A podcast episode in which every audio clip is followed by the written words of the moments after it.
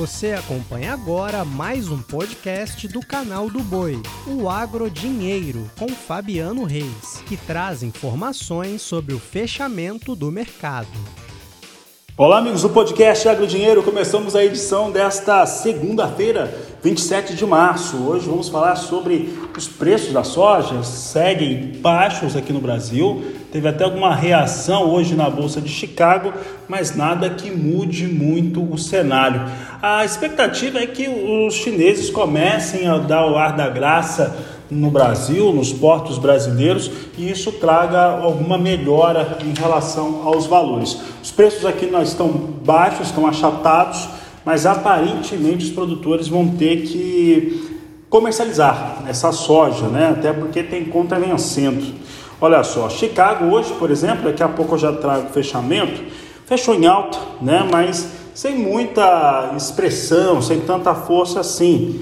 Além disso, nós temos aí novos boletins que serão apresentados no final desta semana, né, com o, os resultados, né, as expectativas de resultado para as áreas a serem ocupadas com soja, milho e outras culturas nos Estados Unidos. Também podemos afirmar que essa demanda chinesa deve começar a dar as caras por aqui no Brasil também. Isso faz com que no cenário internacional, só em Chicago também muito motivado pelas questões ligadas à Rússia e à Ucrânia, né, as ameaças russas, mais uma vez, fechassem alta. Então não é no fundamento da soja que está subindo e sim muito mais por conta da Rússia. Posição de maio fechou a 14 dólares 41 centes mais 4 bushel, alta de 0,93%. Julho 14 dólares 19 centes mais 6 o bushel, alta de 0,96%. Agosto 13 dólares 77 centes mais 2 o bushel, alta de 1,19%. E novembro 12 dólares 88 centes o bushel com alta de 1,16% para falar a respeito dos preços da soja aqui no Brasil, muito baixos, essa grande quantidade de soja para comercializar. Eu vou conversar agora com o Vladimir Brandalize.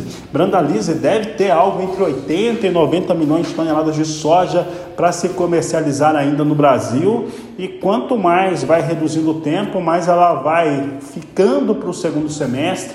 Não tem onde armazenar, não tem hoje nem caminhão para fazer transporte. Como é que fica essa situação? Como é que fica esse cenário aqui no Brasil? Brandalize, boa tarde. Uh, boa tarde, Fabiano. Boa tarde a todos. É, Fabiano, nós chegamos no olho do furacão, né? Agora é, é o pico da oferta, é o pico da colheita, né? A colheita já indo para a rata final em alguns locais, como aqui no Mato Grosso, né? Estou no Mato Grosso hoje aqui.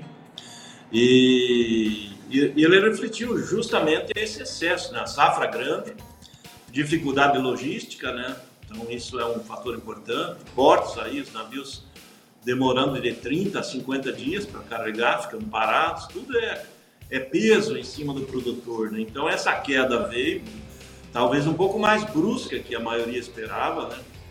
É, só para comparar, por exemplo, o mercado do Rio Grande do Sul, em menos de 10 dias, caiu 15 reais a saca para o produtor. Isso é um peso grande. Caiu no Mato Grosso, aqui em todas as regiões. E agora o mercado está tentando buscar um fundo de poço, viu, Fabiano? Mas em função do grande volume de soja que tem para negociar e da necessidade de fazer caixa dos produtores, uh, ainda há um viés de baixa, porque essa altinha de sexta-feira e o mercado um pouco positivo de hoje, ele tem basicamente reflexo em cima de dois fatores. É a presença do Putin lá na, nas exportações de grãos da Rússia colocando uma limitação, indicando que pode taxar, é, para diminuir a pressão inflacionária dentro da Rússia.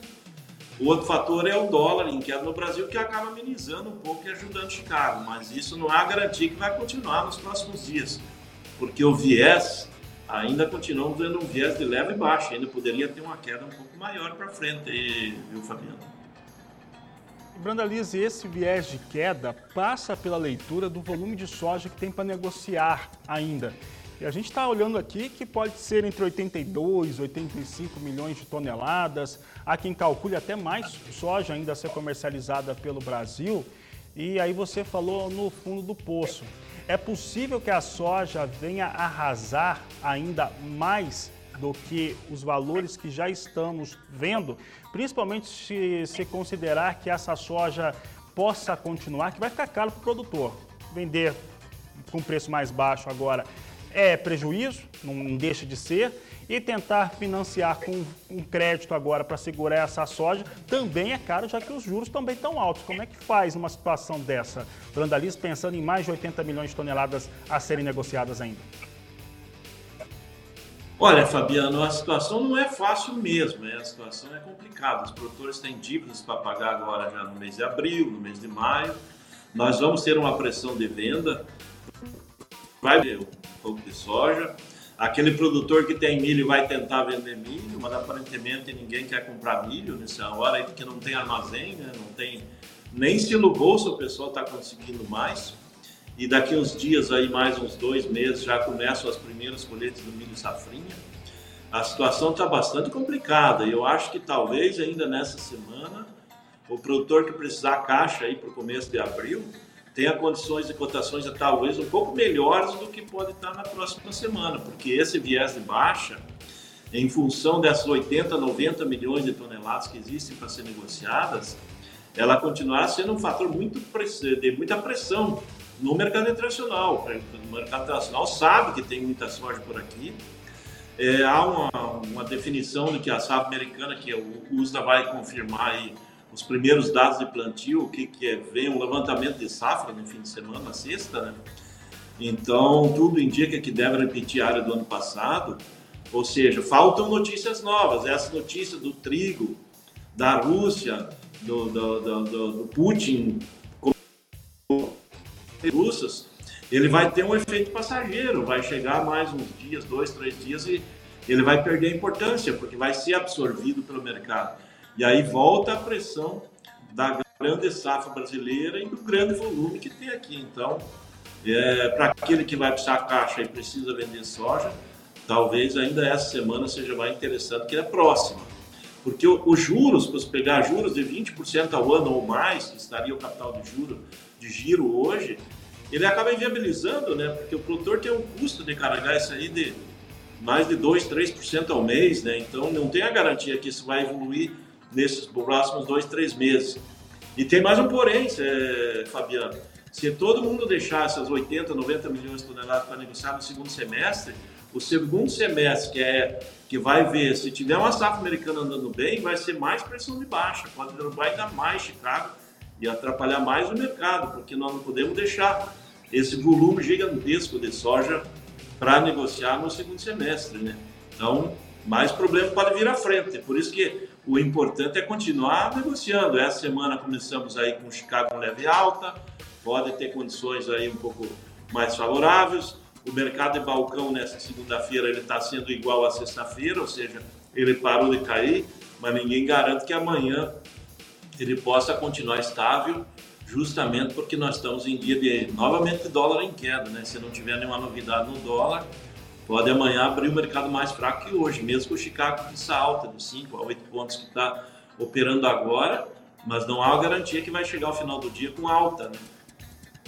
Falou uma coisa curiosa, né? O, a o Silo Bolsa, né, aqui no Brasil, principalmente no Centro-Oeste, a indústria estava preparada, se preparou para o cenário, mas por incrível que pareça, a demanda é muito maior do que a visão mais otimista desses industriais. A gente tem feito um levantamento aqui, Brandaliz, vamos colocar no ar daqui a alguns dias, mas por incrível que pareça, é mais otimista do que o mais otimista deles antes dessa, dessa situação da produção brasileira.